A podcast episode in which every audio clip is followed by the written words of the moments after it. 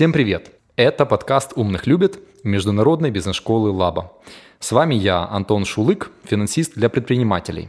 И сегодня у меня в гостях Екатерина Кузьменко, управляющий партнер спортивного клуба Smart S. Привет, Антон. Привет, Кать. Давай начнем с того, что же такое Smart S и как возникла идея его открыть? Ну, S – это такое комплексное место, не только спортклуб, там включает в себя три направления – это спортклуб, ресторан и салон красоты. Идея пришла от создания такого места пару лет назад, года четыре назад, когда я со своим бывшим мужем и теперь нашим партнером и одним из инвесторов Димой Дубилетом, мы жили в Лондоне. Вот, и там посещали похожие клубы, похожего формата. Они называются там бутиковый фитнес. Это групповые тренировки в полутемных пространствах под руководством тренеров, которые выступают там в качестве МС. И мы начали наблюдать за собой, что мы прямо с большим удовольствием ходим на такие тренировки. То есть раньше мы как-то себя заставляли ходить в тренажерный зал, а тут прям встаем в 5-6 утра для того, чтобы по ночному парку, практически ночному парку, прогуляться на тренировку для того, чтобы там все успеть. И мы начали задумываться над тем, что такого формата у нас и близко нет. И э, вот эта наша любовь и восторг от такого формата, вот, она преобразовалась в то, что мы решили открыть место. Ну и, кстати, еще одна из причин, почему, там, предположим, мы не так активно занимались спортом в Киеве или в Днепре, когда мы там жили, заключалась в том, что логистика очень напряжная в этих случаях. То есть если посчитать, сколько человек тратит времени на то, чтобы доехать до зала, уехать, позаниматься, сделать селфи, вот это вот все, там это уходит в среднем три часа. Поэтому мы решили создать место вот такое вот многофункциональное, где человек может приехать и провести полностью весь день и закрыть все свои потребности. То есть у нас можно потренироваться, у нас 45 минут тренировка длится. Это специальное такое время, продолжительность, я имею в виду тренировки, когда человек эмоционально может выделить его под спорт. Час уже как-то звучит слишком долго. Вот. А 45 минут — это как раз вот то время, когда ты можешь эмоционально отдать из своего досуга. Мы специально строим тренировки таким образом, чтобы они были очень интенсивными, то есть они очень эффективные. Получается, что ты там час тратишь на тренировку, я имею в виду со всеми переодеваниями, и потом можешь спуститься вниз, провести встречи, встретиться с друзьями, поработать, поесть и привести себя в порядок. Как ты думаешь, вообще были ли до вас подобные продукты или модели? Или здесь был именно новый абсолютно продукт, который привлел публику? Потому что Место стало супер популярным, мы еще поговорим о цифрах. Что послужило причиной? Но мне кажется, что идея, правда, ну, как наверное, не скромно будет звучать, но идея хорошая. Мы стараемся влюблять людей в фитнес. То есть у нас есть СОЖ, э, такая наша как бы философия, которую мы пытаемся распространять вокруг себя. Это расшифровывается вместо ЗОЖ СОЖ, смарт образ жизни. А мы предполагаем, что это некий баланс, которого человеку нужно придерживаться для того, чтобы быть счастливым. Соответственно, там, эта философия, она очень очень людям близка, когда ты не вынужден сильно как-то перенапрягаться, я имею в виду в спортивном плане, не вынужден себя ограничивать в чем-то.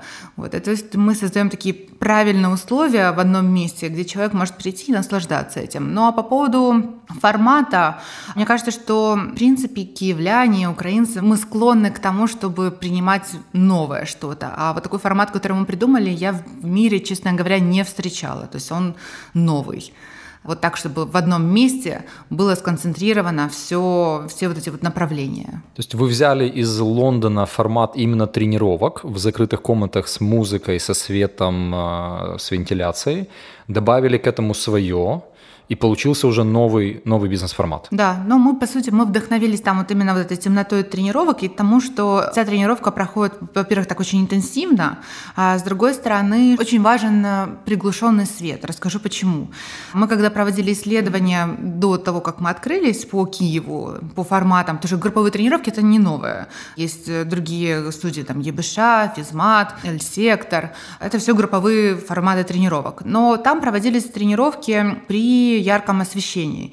И, честно говоря, для меня, там, предположим, как для девушки, это большой напряг. Что-то, о чем я задумываюсь во время тренировки. То есть я не посвящаюсь полностью, не отдаюсь тренировке, а я думаю, а как я выгляжу, а не течет ли у меня там пот, а не слишком ли я красная, а как смотрится моя талия в таком ракурсе. А тут ты полностью отдаешься процессу. Более того, я до того, как мы начали, э, организовали Smart я по образованию, по своему второму архитектор, э, дизайнер-архитектор. И работала какое-то время назад в Лондоне над очень интересным проектом, который изучал, как свет и цвет влияют на наше подсознание, как он влияет на выздоровление людей в госпиталях. Вот. И оказалось, что колоссально влияет.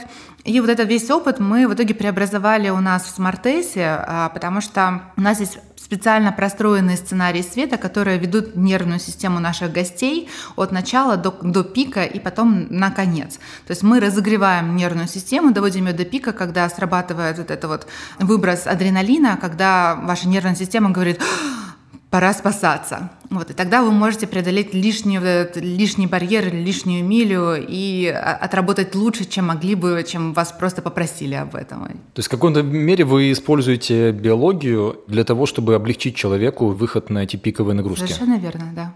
И потом мы приводим к такому успокоению, используем определенный тоже сценарий света для того, чтобы человек э, там, не взбудораженный выходил после тренировки, а готовый к взаимодействию с внешним миром. Если добавить еще шампанское после тренировки, я понимаю, потом полный покой. У нас, да, у нас на самом деле у нас были такие попытки пятничные просека, когда мы угощали всех гостей да, бокалом игристого и приглашали взаимодействовать друг с другом, ну, потому что под алкоголь, конечно, легче это все дается, остается. Но из-за пандемии это несколько нас скосило. Вот, но мы продолжаем проводить разные такие нетворкинговые э, истории для наших гостей, вот, пытаться как-то повысить взаимодействие друг с другом, потому что очень крутая комьюнити у нас собирается, очень классные люди, вот, и здорово, что они все как-то друг с другом коннектятся в итоге.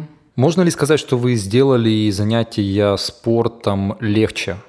Для ваших посетителей? Абсолютно, конечно. Потому что люди, правда, ну, тут представьте себе, вы приходите на вечеринку, но только вместо того, чтобы пить и там ширяться, вы занимаетесь спортом в компании таких же красивых, э, продвинутых людей, как и вы. У нас, у нас с нашими партнерами, с, э, со всеми участниками этого проекта мы на себе тестируем абсолютно все, что происходит у нас в клубе. И мы сами пользуемся нашим продуктом постоянно в течение вот уже трех лет. А а вот если вернуться назад, да, там, когда возникла идея э, создания в Киеве этого клуба, это был расчет на зарабатывание прибыли или это было что-то как э, полухобби, давай сделаем какой-то плейс, или что изначально вы хотели от этого проекта получить? Мы изначально хотели получить, э, безусловно, что-то среднее между этим, потому что мы закрывали свою собственную боль, с одной стороны. Но с другой стороны, мы бы в жизни с Димой не решились бы открыть что-то, просто там какой-то лайфстайл-бизнес. Мы немножко другого майндсета люди. Перед нами всегда стояла амбиция сделать из этого масштабируемый бизнес, что мы, собственно, сейчас и делаем. Мы продаем франшизу, открываем по Украине новые клубы, метим на близлежащее и дальнее зарубежье, поэтому у нас наполеоновские планы. А вот давай про франшизы чуть э, более подробно поговорим. У меня есть цифры, что в открытие клуба вы вложили где-то порядка 28 миллионов гривен, это около миллиона долларов. Так или нет, примерно? Примерно, да. Плюс-минус. И знаю, что там вы продаете франшизу стоимостью 200 тысяч долларов. От 200. От 200. Но да, открытие одного клуба, там сейчас мы видим по опыту три зала, именно три студии в одной точке. Это около 500 тысяч будет стоить. 500 тысяч стоит суммарно вся инвестиция в открытие клуба? Полностью от, там, от нуля до момента открытия, да, под ключ. А вот когда вы входили в эту тему с франшизами, наверняка был страх того, а выдержит ли человек, который будет запускать этот бизнес у себя стандарты качества, нет ли здесь риска опасности для самого бренда. Вообще можешь вот э, чуть-чуть нас провести по э, процессу принятия решения, что нужно не самим открывать клубы, а вот идти по франшизе? Но бывают же разные франшизы, я могу судить только потому, что мы предлагаем. И у нас есть очень четко отработанные стандарты, которые мы, собственно, и продаем. То есть мы продаем, нашу франшизу входит полностью подбор обучения команды, это очень важно, а, потому что в обучении команды там она состоит из огромного огромного количества разных э, аспектов, там, начиная от э, актерского мастерства наших тренеров до там, какого-то образования в плане профессионального, как они должны разбираться в работе тела. Вот. Ну, то есть мы, в принципе, нулевых людей не берем, вот, но мы перестраховываемся в плане того, что они должны быть, конечно, специалистами в своем деле. Мы продаем стандарты того, как нужно проводить тренировки и как нужно вести себя с э, клиентами. Мы продаем дизайн, что является огромной огромной частью нашего бренда. Мы продаем приложение, которое тоже является огромной частью нашего бренда и взаимодействия с клиентами. Сайт, админку, это такая CRM-система у нас самописная, где можно отслеживать абсолютно все показатели. Покупая франшизу, человек просто избегает тех грабель, на которые мы уже наступили при открытии первой точки и при открытии второй точки в том числе. Вот. И может быть полностью уверен в том, что его бизнесом занимаются специалисты или помогают. Потому что у нас есть два типа франшизы. Одна управленческая, вторая классическая. Классическая это подразумевает, что вы сами управляете точкой, а управленческая франшиза, там разные условия, а управленческая франшиза, что мы заходим как управленческая компания и всем руководим. Для вас это способ расширяться, не вкладывая деньги? Мы в некоторые точки в том числе инвестируем самостоятельно, частично, но это для нас возможность масштабироваться более быстро. Были сомнения, там, стоит, не стоит, как другие люди будут управлять, например, вашим клубом в другом городе? Сомнения всегда есть, но мы, честно говоря, очень тщательно подходим к отбору наших партнеров. Потрясающе, насколько у нас получается находить людей, которые с нами абсолютно говорят на одном языке. Там все наши э, франчайзи — это какие-то такие люди, с которыми ты можешь, ну, прям, я не знаю, я бы с ним в поход пошла со всеми. А это на самом деле дорогого стоит да. меня со мной провести время в походе в том плане, что, ну, как бы я очень мало людей пускаю в свое личное пространство. Они прям крутые. Если там говорить про финансовую математику, какой примерно срок окупаемости вот человек вкладывает там полмиллиона, когда угу. он может рассчитывать на выход в ноль? Около трех лет. Три года в ноль и потом прибыль. Мы, на самом деле, у нас операционная прибыль получается сразу. Вот, поэтому возврат инвестиций полностью происходит через три года, да. Если говорить об управлении этим бизнесом, что вообще значит управлять таким хабом, внутри которого на самом деле как бы сложный сервисный бизнес. Ресторан – сложный бизнес с кучей О, нюансов. Да. Спа-салон, э, наверное, тоже. Тоже со своими да, а, особенностями. Тренировка. Ну, то есть, как бы, как вы построили систему управления? У нас на каждый бизнес есть свой руководитель. И это очень важно, на самом деле, найти человека, который будет на своем месте.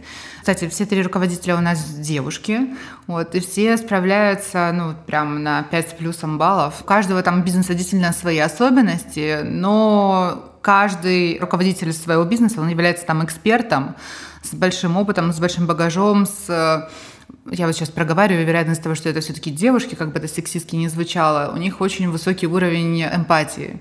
Вот, поэтому они достаточно легко находят э, общий язык со всеми членами команды, которые у них там есть. Но хотя наш SEO, наш э, операционный директор, это мужчина, вот, и он, собственно, всеми этими направлениями э, жонглирует. Сколько вообще нужно человек в команде для того, чтобы всем этим э, управлять? Ну вот у нас, получается, три руководителя на каждое направление, и плюс вот Виктор Глущенко, наш SEO, который спрашивает за всех этих руководителей. Сейчас в команде у нас, кстати, вот я как раз во время поездки посмотрела, сколько человек у нас работает, больше ста.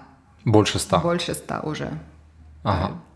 Ты не в операционном управлении? Я не в операционном управлении. Я занимаюсь дизайном и архитектурой. То есть у нас в нашей э, работе по франшизе вот это вот моя часть, которой я управляю. Все, что касается управления непосредственно операционно готовых точек, это все Виктор. То есть вы с самого начала распределили между собой роли, да. И дальше вот полностью по ним же идете и при запуске новых э, клубов. Да, все верно. Ну, ага. иначе получается, что это выходит неэффективно, потому что, особенно с моим характером, когда мне нужно абсолютно везде внедриться, то есть меня нужно откуда-то устранять. Вот поэтому вот я взяла себе зону ответственности, это дизайн архитектура, я ее развиваю, ею занимаюсь, и в остальные части пытаюсь не лезть глубоко. То есть ты, если влезаешь, то ты уже влезаешь полностью да, и основательно. Да, да, да. У нас с Димой это такая общая, неприятная для других черта, но очень эффективная для бизнеса. Если мы куда-то влазим, то мы начинаем проедать дырку в голове. А ты видела эффективных владельцев, основателей, которые не такие, и у них получается? Которые не страстные, но, скорее всего, да, это именно владельцы, но не управленцы. То есть они находят себе просто вот таких вот людей, как я, которые там начинают копать. Но там являются просто, возможно, инвесторами скорее чем управленцами. То есть ты больше веришь в то, что управленец должен вкапываться и докапываться до, до Сто процентов, конечно. Ну, потому что иначе, безусловно, там каким-то микроменеджментом не должен заниматься. Для этого у него должны быть люди, которым он доверяет. Эксперты свои. Но, безусловно, время от времени куда-то нырять он должен. Там, пускать все на самотек. Должно быть просто, ну, знаешь, как критическое мышление. Как вы нанимали свою команду управленческую? Потому что, снова-таки, сервисный бизнес, туда сложно нанять людей, качественных еще сложнее, управленцев еще сложнее. Там их, в принципе, нигде особенно не готовят. Это правда. Мы всех наших менеджеров, управляющих каждого направления, лично собеседовали, длительное время искали. Только руководителя ресторана мы нашли с самого начала, еще до запуска. Вот Лена с нами с самого-самого-самого начала. И я, честно говоря, не знаю, что бы мы сделали без нее, потому что вот она прямо Человек, который, во-первых, очень глубоко понимает процессы все ресторанного бизнеса, с одной стороны, с другой стороны, она прямо живет этим делом. Она глубоко понимает, что такое здоровое питание, глубоко понимает, что такое сбалансированное питание, ну и там все вот эти вот какие-то операционные процессы на кухне, вот она закрывает собой, мы вообще туда не заглядываем, честно говоря, мы не разбираемся в этом, я имею в виду, что не копаемся там в этом. То же самое у нас с салоном. А процесс именно подбора этих людей, он проходил через э, собеседование со мной и с Виктором. Вот, э, у нас есть там несколько заготовок для таких собеседований. Виктор обычно неуместно шутит и смотрит на то, как человек реагирует на такие неуместные шуточки. Вот, там какие-то отвлекающие моменты есть, э, там собака где-то подойдет, там, ну, в общем, через какие-то такие нестандартные элементы проверяется человек на собеседовании. Вот. И ну, как бы от, от этой отправной точки мы уже дальше даем какое-то тестовое задание, смотрим неделю, и на самом деле через неделю было абсолютно понятно, наш человек или не наш человек. Вы, по сути, перекупали их из каких-то существующих мест, то есть это не были новички своей профессии? Это бы не были новички своей профессии, но мы их не перекупали, мы их перетягивали по любви. Но нет, мы на самом деле, ну, вот кроме Лены, разве что всех э, растили. То есть они приходили не на руководящие должности? Они приходили на руководящие должности, но мы понимали, что в тот момент, когда они к нам приходили, у них не было конкретно того опыта, которого нам нужен был, в том объеме, который нужен был. И мы были готовы к тому, что ну, придется с чем-то немножко мириться, с какими-то, может быть, их промахами. Их, слава богу, было не так много, и они достаточно быстро интегрировались, потому что все девочки очень умные, быстро очень обучаемые. Вот, поэтому месяца хватило для того, чтобы они интегрировались в свои направления, и дальше все пошло как по маслу. Вот это, мне кажется, очень э, важный фактор – обучаемость человека. Сто процентов. Гибкость ума, обучаемость, да. Когда ты приходишь и говоришь, я эксперт, я все знаю, сейчас будет все вот как я умею. Так обычно не работает. Ты должен быть гибким, ты должен э, уметь реагировать и э, ориентироваться в, пространстве. Были неудачные выборы, где человек, скажем, не оправдал доверие, еще чего-то или гладко все? Были, конечно, но, предположим, наш э, предыдущий фитнес-директор, он очень хорош был в запуске проекта, он нам помог очень сильно сформировать команду, но он был, ну, прям отвратительно плох в операционной деятельности, ну, прям ужасно. То есть он супер несистемный, какие-то задачи забывались, терялись. Э, системная операционная работа не выполнялась. Он хорош очень на какие-то такие спринтовые задачи, там, построить что-то, открыть и двигаться дальше, что, собственно, вот вот он и сделал, мы его отпустили с Богом. Вот я надеюсь, что он сейчас создает какие-то другие классные проекты. А себе нашли вот человека, который очень системный, который очень усидчивый, который очень эмпатичный, потому что это же не просто тренеры, условно, в тренажерном зале. Каждый из наших ребят — это такой, как мини-звезда, потому что мы на наших интервью обычно ставим перед собой вопрос, смог бы ли этот человек зажигать стадион вместо Монатика. И вот если он может зажигать стадион вместо Монатика, по нашему мнению, тогда мы его рассматриваем дальше на позицию тренера. И, соответственно, когда ты берешь таких людей, ты должен понимать, что каждый из них с какими-то амбициями, что каждый из них с какими-то причудами слегка. Вот. И со всеми этими причудами нужно уметь работать, потому что каждый из них личность с большой буквы «Л». Поэтому ну, для вот жонглирования вот этими всеми личностями должен быть правильный человек, и слава богу, он у нас есть. Я запишу себе монатик-тест. Я думаю, что можно, допустим, в финансах какую-то аналогию другую придумать. Такой вопрос интересный. Когда появились первые барбершопы, мне кажется, это был год 2012, их было один-два. Году в 16-м э, их было уже немерено. Сегодня барбершоп просто на каждом углу. Как ты думаешь, ваш формат точно так же будет копироваться и тиражироваться или нет? Он уже копируется, тиражируется. Есть один клуб в Харькове, который вот прямо под копирку все сделал. Кстати, с нашим бывшим фитнес-директором. Но имеет право на существование, но все равно это не Smartass, это как бы такая копия. Притом забавно, что они использовали даже какие-то названия наших авторских классов, не позаботились о том, чтобы это было экологично и как-то чисто. Но все равно ты, когда туда попадаешь, ты понимаешь, что это копия, потому что нету каких-то сопутствующих элементов в виде музыки, света, да даже, ну, не даже, а в первую очередь тренеров и того, как они ведут тренировки. То есть видно, что они там как-то где-то подсмотрели, но вот не сумели до конца доработать. Поэтому, конечно, есть такая вероятность, что будут открываться клубы подобного формата, и слава богу, на здоровье, потому что формат классный, почему нет, и будем делать нацию более здоровой.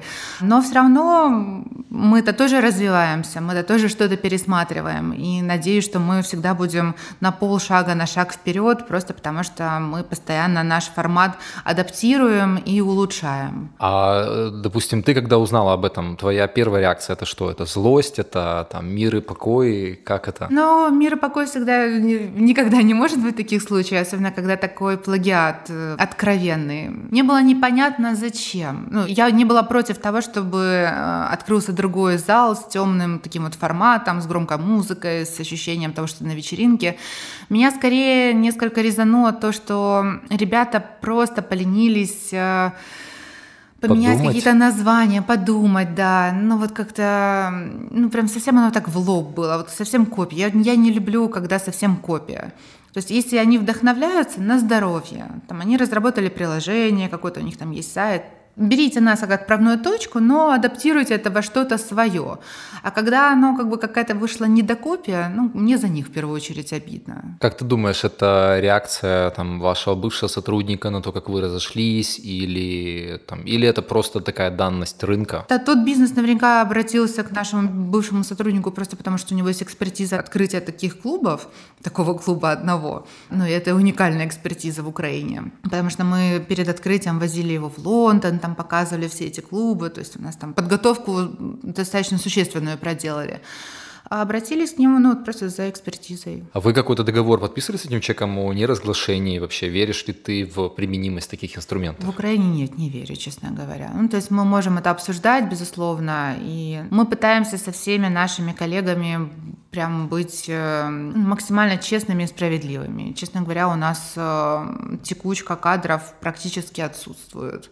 Там было пару тренеров, которые от нас ушли для того, чтобы начать свой бизнес, какие-то свои проекты. Было несколько, которые просто уехали, а так, чтобы там они как-то с нами конкурировали, такого нет. Ну, мы, мы стараемся предлагать им лучшие условия, которые есть, в принципе, в Украине. Остается только принять тот факт, что, к сожалению, кто-то из ключевых сотрудников может уйти и что-то и что-то сделать свое. Может уйти, сделать свое, и слава богу. Но у нас же бизнес, он состоит из множества таких вот сопутствующих элементов, типа приложения, типа сайта, типа админки, стандартов наших. И это можно повторять все, но это очень дорогостоящая история для того, чтобы ее повторять. Вот, поэтому ну, конкретно того, что кто-то уйдет и будет пользоваться нашими наработками, ну вот вряд ли такое произойдет. Вы поменяли подход к покупке абонементов и вообще продаже тренировок.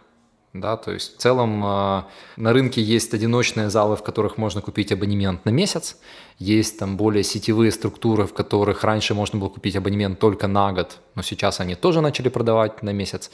Вы можете продать одну тренировку, 10, 5, больше и так далее. С чем это было связано и как это в итоге работает? Мы закрывали на самом деле свою боль, потому что мы с Димой часто путешествовали, жили на три города в момент, когда мы открывали клуб. Ну и покупать какие-то годовые абонементы для нас было, было нецелесообразно. Более того, вот эта модель Pay as you go, которая, которую мы продвигаем, она очень принята на Западе, в Нью-Йорке, в Лондоне. И там, безусловно, можно купить у них какой-то абонемент, но очень распространены э, покупка вот таких вот разовых занятий. Поэтому вот мы решили закрыть такую свою боль Мне кажется, что это очень честный подход, потому что, с одной стороны, это нас толкает как бизнес быть постоянно впереди планеты всей и предлагать лучший сервис, который мы только можем предложить.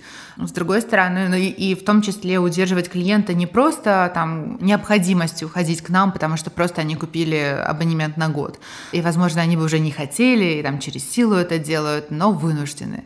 А создавать вот именно такой лавмарк. Вот, знаешь, я думаю о том, что человек, когда платит годовой абонемент, он по факту, ему больно один раз, и потом он забывает, что он его заплатил, и я знаю много историй, когда ну, реально за год человек сходил, наверное, раз 100%, 10. да. Получается такой трюк, что, скорее всего, если пересчитать ваши цены, то это получается дороже. Покупка разовых тренировок, ну, всегда дороже, чем годовой абонемент, правильно? Ну, если ты ходишь прям очень активно, то это сопоставимо с годовым абонементом. Но, с другой стороны, ты абсолютно прав, что вот это вот разовое какое-то твое вложение, когда ты отрываешь от сердца родную гривну, то это тебя стимулирует к тому, чтобы ты ее отработал. Более того, у нас нельзя просто не прийти на тренировку. Ты ее бронируешь или в приложении, или на сайте, для того, чтобы забронировать свое место на тренировке.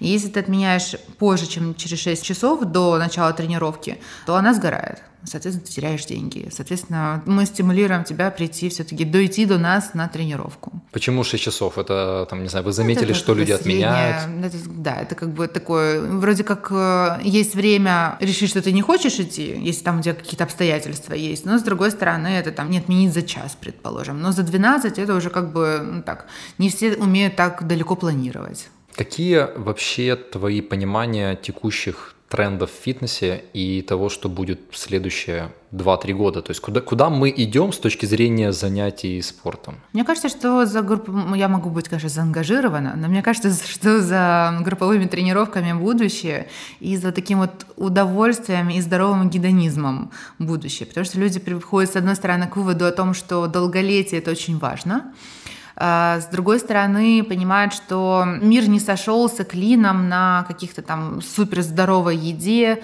на постоянном подсчете калорий. Ты должен получать удовольствие от э, жизни и, по сути, гидонизировать. То есть вы за гидонизм и при этом поддержание сердца в тонусе? Да, ну то, что я говорила, это СОЖ, наша смарт образ жизни, это когда ты и ешь себе в удовольствие, но без каких-то перекосов. Там мне иногда задают вопрос, там бывают ли какие-то моменты, когда тебе нужно перезагрузиться? Ну, типа, выгораешь ли ты? Ну, нет. В плане наесться картошка фри или что? Ну, типа или... того, да. Или там есть ли какие-то days.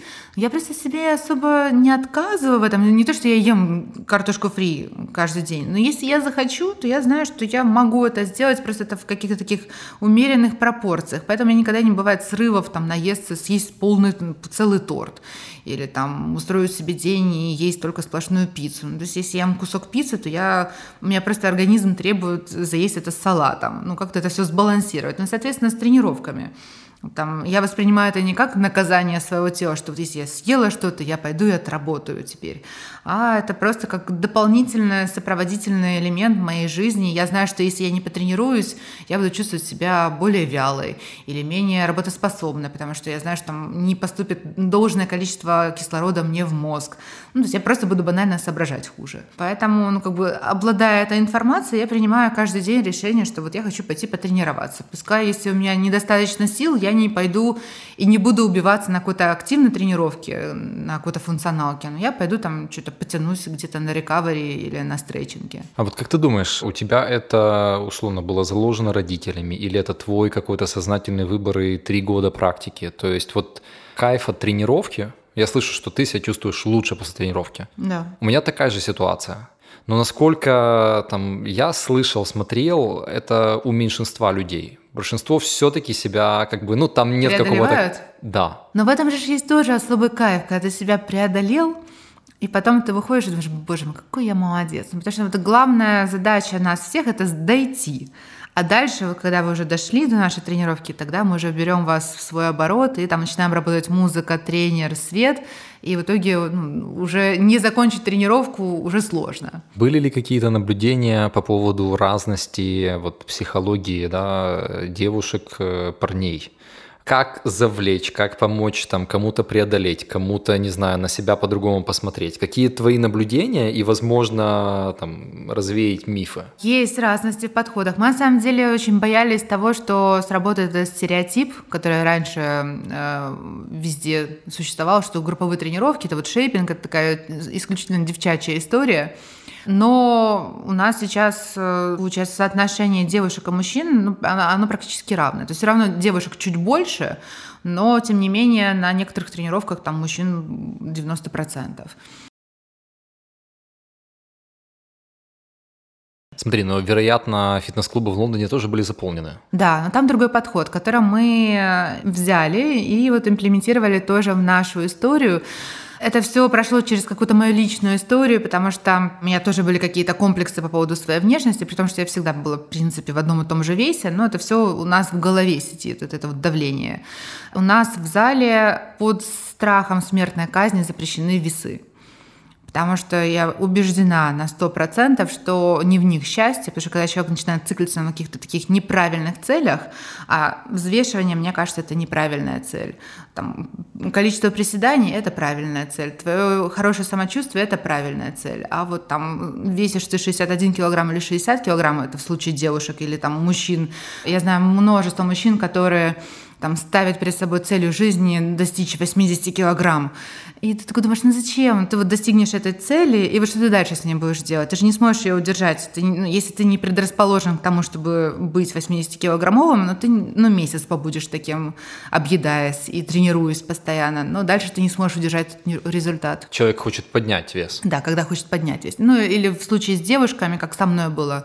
Там, я довела себя какой-то момент до низкого веса, который мне казался идеальным, но, конечно, ты не можешь его удержать. Это нездорово для твоего тела, когда ты был рожден в определенном весе, в определенной статуре, быть там 55, предположим, при росте метр восемьдесят. Ну, это неправильно. Какое твое отношение к различным биодобавкам, протеиновым батончикам, вообще вот все, всем этим элементам добавочным? Я к ним нормально отношусь. Единственное, что нужно всегда читать на этикетку, потому что, как правило, в этих всех батончиках в них огромное количество сахара, и это просто нездорово. Ну, человек, когда ест такой батончик, он должен понимать, что он съел сникерс, ну, по сути его организм воспринял это как сникерс. То есть там могут быть какие-то дополнительные элементы, но, вероятно, он может получить их из какого-то другого источника. А биодобавки? Я верю в их силу, но, опять же, это должно все проходить через э, рекомендацию специализированных людей. Ну, там, если эндокринолог себе советует, что нужно типа пропить железо, предположим, то, ну да, вероятно, если у тебя есть дефицит этого элемента в твоем организме, то тогда да. То есть только после анализов и назначения врача. Есть какие-то общепринятые витамины, предположим, которые стоит пропивать раз в сезон, предположим, витамин D.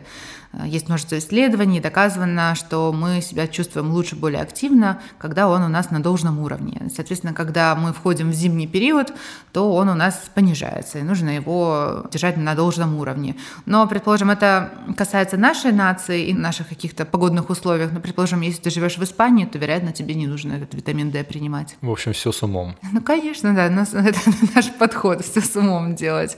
Поэтому мы smartest. Какой твой рецепт здоровой жизни? Жизни? Баланс. Вот тот гедонизм СОЖ, о котором я говорю. Держать все в балансе без перекосов каких-либо.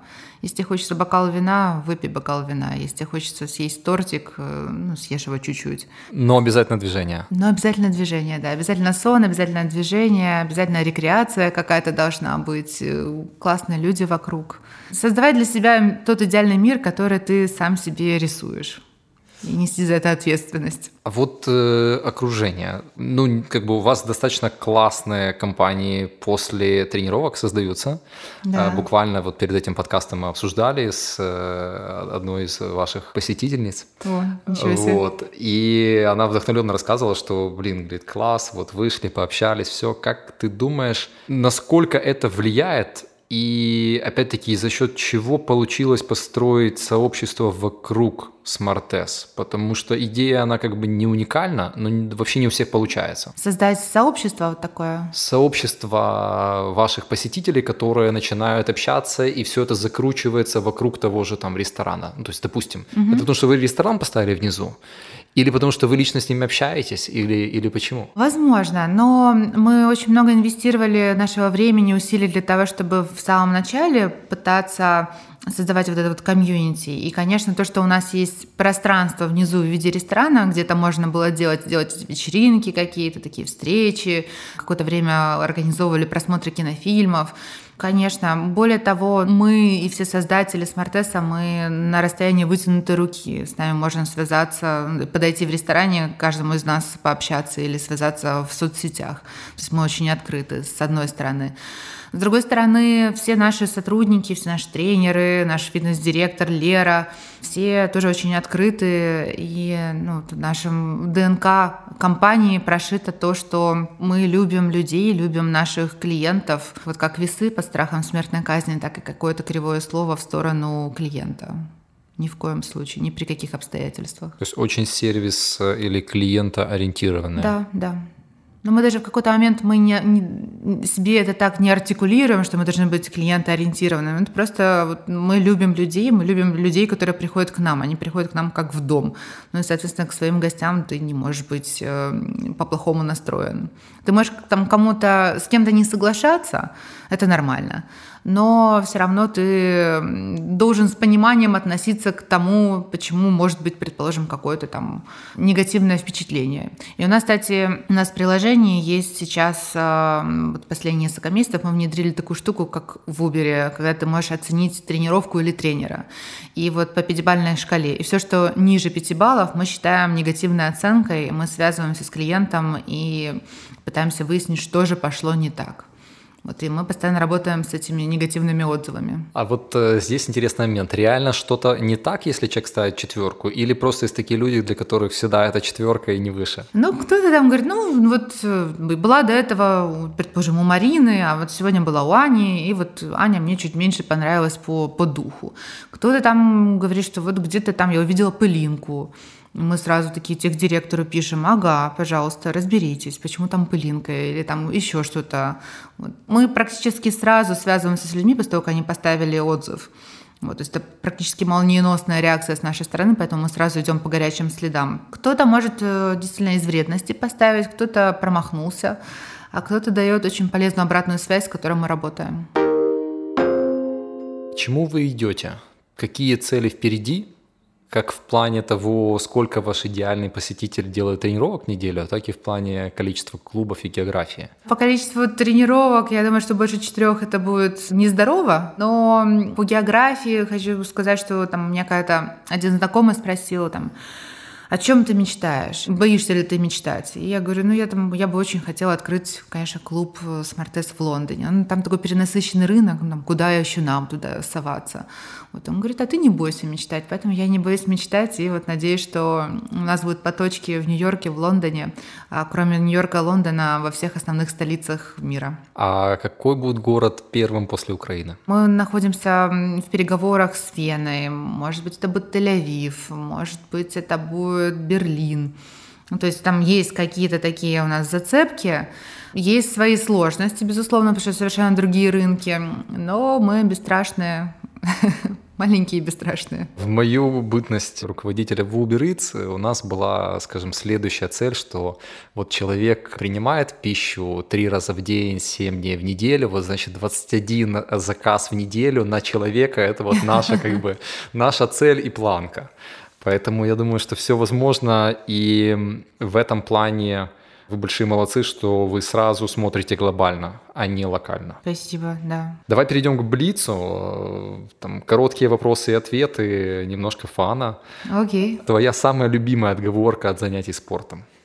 О, у меня нет таких отговорок. Что ты слышал от клиентов как самое такое впечатляющее? Ну, возможно, какая-то вечеринка накануне, меня просто это не останавливает, потому что у меня дурь в голове, а умных людей это останавливает, и это правильно. Не нужно идти на тренировку после гуляния накануне. Твоя самая вредная привычка? Доколупываться до деталей. Самый опасный стереотип про ЗОЖ? Это то, что здоровый образ жизни или здоровое питание – это обязательно какая-то отвратительная тарелка салата. Без масла, без соли. Вот, прям такая картонная на вкус к какому тренеру ты бы никогда не вернулась? Ой, у меня был один тренер в тренажерном зале, я не буду называть его имя, но вот он просто, если не смотрел в телефон, то рассказывал мне какие-то глупости про коктебель. Вот, в общем, это было невыносимо. Почему ты считаешь, что бизнес в фитнес-сфере есть и будет перспективным? Потому что сейчас есть тренд на здоровый образ жизни, на долголетие. Все мы хотим жить 100 плюс – и люди понимают, что вот э, соблюдая определенные правила, есть высший шанс того, что это все-таки можно будет притворить в жизнь. Напоследок хочу спросить тебя рекомендации, как тем, кто либо не решается пойти в зал, либо решился, но там бросает, как вот преодолеть первые три недели перестраивания организма? Ну, в первую очередь, я бы очень рекомендовала почитать книгу «Кайзен» и освоить этот метод. Он очень, очень действенный, очень прикладной. Там, если в двух словах, рассказывается о том, как приобрести правильные привычки и как не париться по поводу того, что у тебя могут быть срывы. Они будут, сто процентов. Нужно воспринимать это нормально, просто как часть процесса на пути к цели. И очень важно, когда выбираешь зал так, чтобы он был где-то у тебя по траектории твоего движения. Потому что если он находится где-то в противоположной стороне от того, где ты обычно бываешь, от, или от твоего места работы, обитания, то ты там, возможно, на каком-то желании улучшить свою жизнь будешь ездить туда какое-то время, но потом сдашься. Ну, потому что просто ты будешь тратить слишком много времени на это. Поэтому вот он должен быть где-то в радиусе твоего движения или твоих интересов. Весьма действенный способ найти себе какого-нибудь тренировочного бади, э, кого-то компаньона, который будет стимулировать тебя в том числе ходить э, в зал. Ну и, вероятно, там, если, если тренировки с тренером, так, чтобы тренер нравился, а не как мой тот Коктебеле. Ты знаешь, я хотел еще спросить такой момент. Ты веришь в э, соревнования, привязку к соревнованиям как эффективный мотиватор для того, чтобы заниматься? Это на самом деле один из элементов наших групповых тренировок. Потому что он на меня не работает лично, но я знаю, что там и на Диму, и на Витю, и на других наших э, друзей и партнеров – это ну, такая мужская история, это очень сильно влияет. Особенно если вдруг ты попадаешь в зал, где рядом с тобой какая-то девочка вдруг берет э, восьмерочку, а ты только что стояла шестерочкой, то это очень сильно мотивирует. Или там кто-то начинает как-то какие-то берпи делать быстрее, чем ты то вот я знаю, что Дима, предположим, у него вообще срывает крышу. Он там, и Витя, кстати, тоже. Вот они могут себе выломать руки, покалечиться, но они должны всех сделать в, в том зале. Я помню, это было мое первое знакомство с TRX, когда я пришел на тренировку, и в одном зале здесь боксеры, а здесь э, преимущественно девушки занимаются TRX. И я так смотрю и понимаю, что я как бы пришел на TRX, так. а вот тут как бы ребята мощные занимаются боксом. И как бы мое сомнение заметил тренер по боксу, он такой, все нормально, нормально, говорит, ты, говорит, «Э, попробуй. И я помню, что где-то середина тренировки, и я начинаю умирать, и я смотрю на девушку, которая занимается рядом, и я понимаю, что она продолжает делать, а я умираю, и мне от этого просто аж внутри, то есть как бы ты не хочешь сдаваться, но, да, да. но есть ряд упражнений, когда ты просто, ну ты не можешь, все, вот как бы умер. Но TRX, он еще такой хитрый, потому что там некоторые, там много упражнений на самом деле, которым девушкам гораздо легче выполнять, потому что там много упражнений на статику. У мужчин больше мышц, они закисляются быстрее, особенно от статических таких упражнений, поэтому у нас там есть фора. А в каком спорте фора у мужчин? Ну, бокс а, допустим, веса, или, то есть, грубо говоря, мужчина больше там на какое-то количество раз может вытянуть вот вес? На, на вес, да. Ну, или, предположим, любые упражнения, которые связаны с подтягиваниями или отжиманиями, там вот у нас э, есть одна тренер, Марина Саенко, которая специализируется на том, что она организовывает какие-то такие вот соревновательные как раз тренировки. И я там была с, со своим хорошим другом, вот, и мы в итоге вытянули, где-то я вытягивала нас там, где нужно было кардио, как-то там показать себя. Он нас вытягивал как раз на таких моментах, где нужно было отжиматься, где нужно было подтягиваться, или где нужно было с гантелями, с весами работать. Там, конечно, он э, был непревзойденным. В общем, главное, чтобы в чем-то человек был сильнее. В чем-то, если вы работаете в паре, то да. Здорово. Большое спасибо. И от себя, наверное, хочу сказать, что, друзья, будьте здоровы и занимайтесь спортом. Поддерживаю. Очень банально, но мне кажется, тут одно из тех, что важно сделать. Важно сделать. Спасибо тебе большое.